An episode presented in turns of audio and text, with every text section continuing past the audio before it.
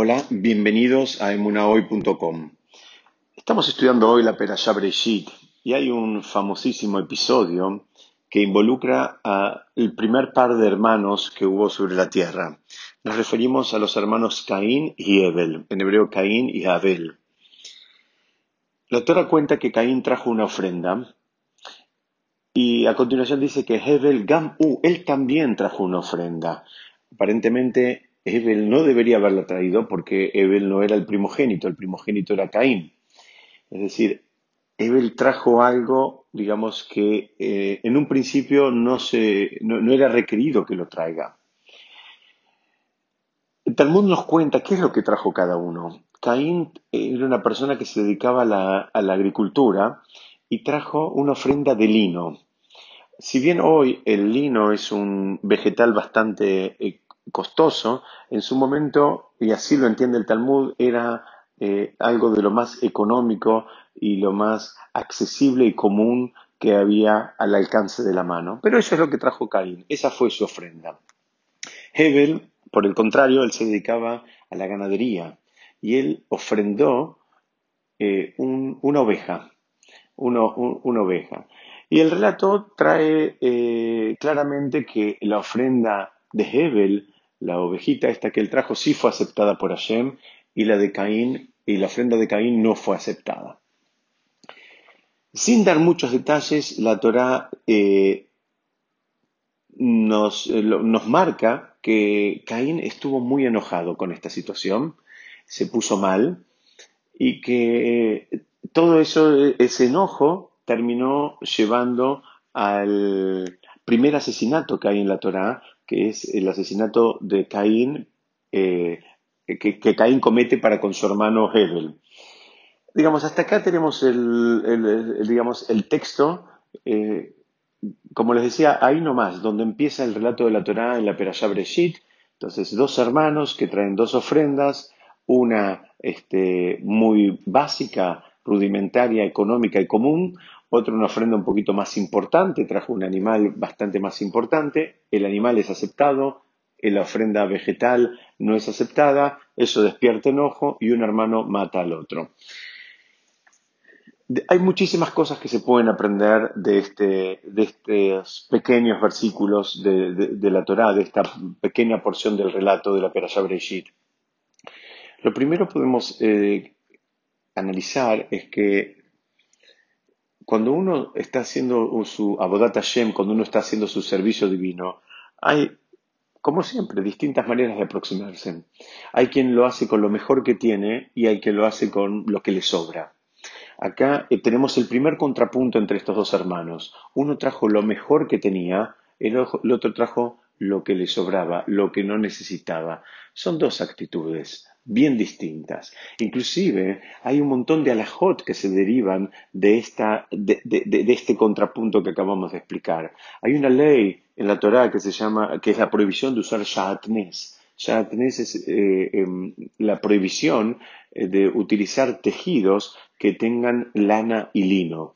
Y si bien esta es una de las leyes que entran dentro de lo que se llama la categoría de Hok, un Hok son, eh, son el tipo de leyes que la Torah no las explica, no dice por qué, sino que dice esto es así y lo tenés que hacer.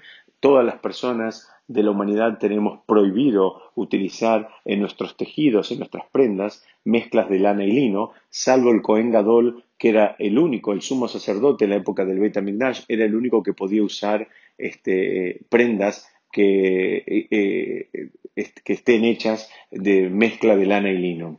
Y el Zohar, eh, si bien como les decía esto es un hok, el Zohar avanza y le encuentra una explicación y dice que esta prohibición nace a partir de que fueron estos dos elementos, la lana y el lino, la lana presente en la ovejita que ofrendió Hebel y el lino que trajo Caín, y, son dos energías muy fuertes que terminaron generando eh, el, primer fraticidio, como decía hace un ratito. Entonces, dice, son dos energías tan opuestas y tan fuertes que mejor que no las usemos porque no, no podemos manejarlas. Dicen que, así dice el Talmud, que en épocas mesiánicas, cuando venga el Mashiach, Besarat Hashem, ahí vamos a poder usar lana y lino porque vamos a poder dominar estas energías. Pero mientras tanto, eh, nosotros tenemos esa prohibición vigente. Entonces, vamos a avanzar un poquitito más.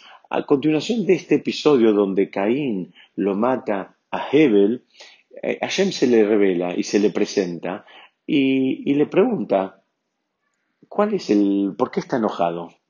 ¿Cuál es el motivo del enojo? Y a los comentaristas les sorprende la pregunta, porque en el mismo relato, eh, unos pocos versículos eh, antes, la Torah había explicado taxativamente cuál era el motivo del enojo, y que el motivo del enojo era que a su hermano le había aceptado la, ofrenda y la ofrenda de él no había sido aceptada.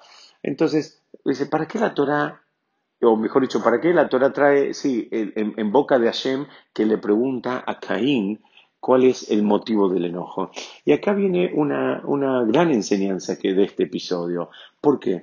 Porque en realidad a primera vista parece una pregunta superflua y absolutamente innecesaria, pero eh, la pregunta tiene lugar. La pregunta tiene lugar a partir de que hay dos formas de enojarse ante este episodio. Puede haber dos grandes motivos por el enojo. Un motivo podría ser que la ofrenda de él, Caín, que podría ser que Caín esté enojado porque su propia ofrenda no había sido aceptada. Y si estuviéramos frente a este caso, eh, la verdad que podemos estar frente a un tzadik, podemos estar frente a una persona espiritualmente muy elevada, que se siente frustrada porque todavía no alcanzó eh, los objetivos que se había propuesto. Y la verdad que hay con quien trabajar. Una persona que se siente frustrada, se siente enojada porque no alcanzó objetivos espirituales, eh, bueno, em, si bien eh, la, forma en que manifestó su enojo es absolutamente eh, cuestionable y repudiable porque terminó matando a su hermano, pero digamos, si su enojo, si nos paramos un minuto antes del asesinato, su enojo tiene raíz en que él quiere más espiritualmente, bueno, es un enojo que podríamos decir bienvenido sea. Pero ahora vamos a la segunda parte. Entienden nuestros sabios que la raíz del enojo puede ser otra.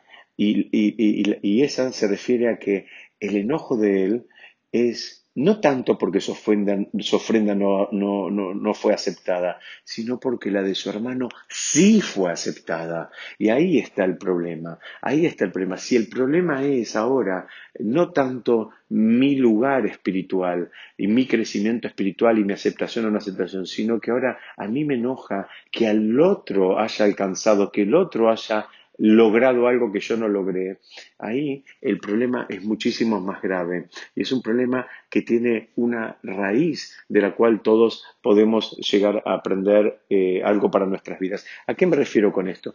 Me refiero que la Torah no es un libro de historia.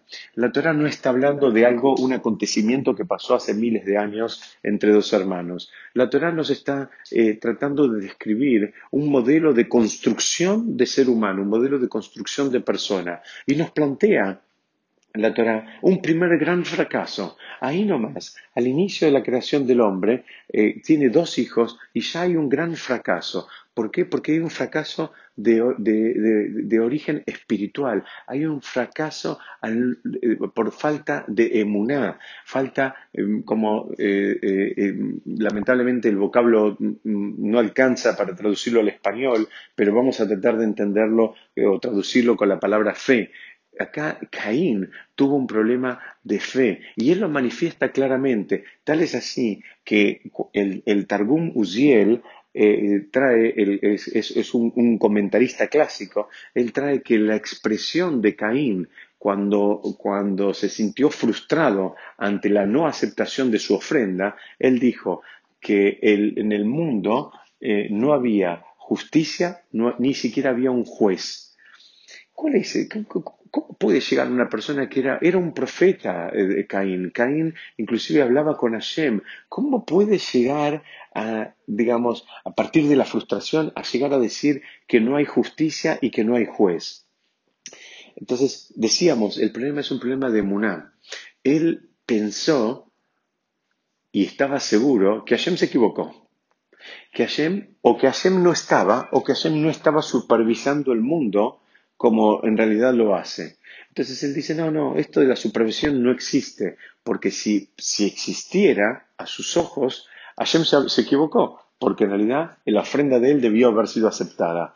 Entonces, e, ese, esa es la raíz del problema, y ese, que nadie piense que, como decía recién, que esta es una, una historia que pasó, sino que esa es una historia que la podemos ver repetida en todos los hogares de todo el planeta. Es, la raíz de la envidia es esa, es pensar que Hashem se equivoca. Cuando alguien ve que Hashem le da o que otra persona alcanza determinados objetivos espirituales o materiales, da lo mismo, y la persona, digamos, siente envidia. En definitiva, esa envidia, ¿cuál es la raíz de esa envidia? La raíz de esa envidia es no entender que Hashem está manejando el mundo, no tener claro que Hashem le termina dando a cada uno las herramientas que necesita para cumplir su misión.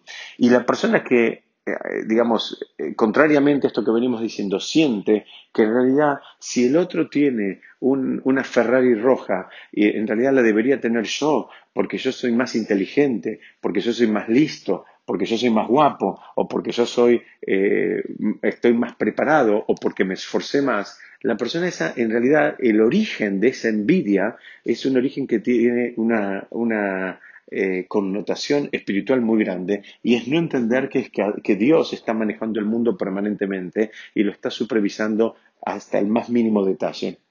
Y eso es lo que nos están enseñando nuestros sabios de este, de este episodio tan cortito en el relato, pero con implicancias tan grandes para la historia de la humanidad, donde aparece el primer asesinato. Es eh, Caín llegó a ser capaz de asesinar a su propio hermano a partir de la frustración por los logros que su hermano había alcanzado. Y eso creo que es una gran enseñanza que nos puede servir a todos nosotros en todo momento y en todo lugar. Eh, es eh, volver a recalcar que lo que cada uno tiene eh, es lo que necesita para cumplir su misión. Y que si una persona necesitara para cumplir su misión una cuenta en el banco con 20 ceros, seguramente los va a tener y, no hay forma en que Hashem le dé una misión donde requiera esa cuenta y le diga arreglate con un solo cerito. Es decir, cada uno tiene los recursos que necesita y Hashem está supervisando y Hashem no se equivoca y Hashem no se fue a ningún lado.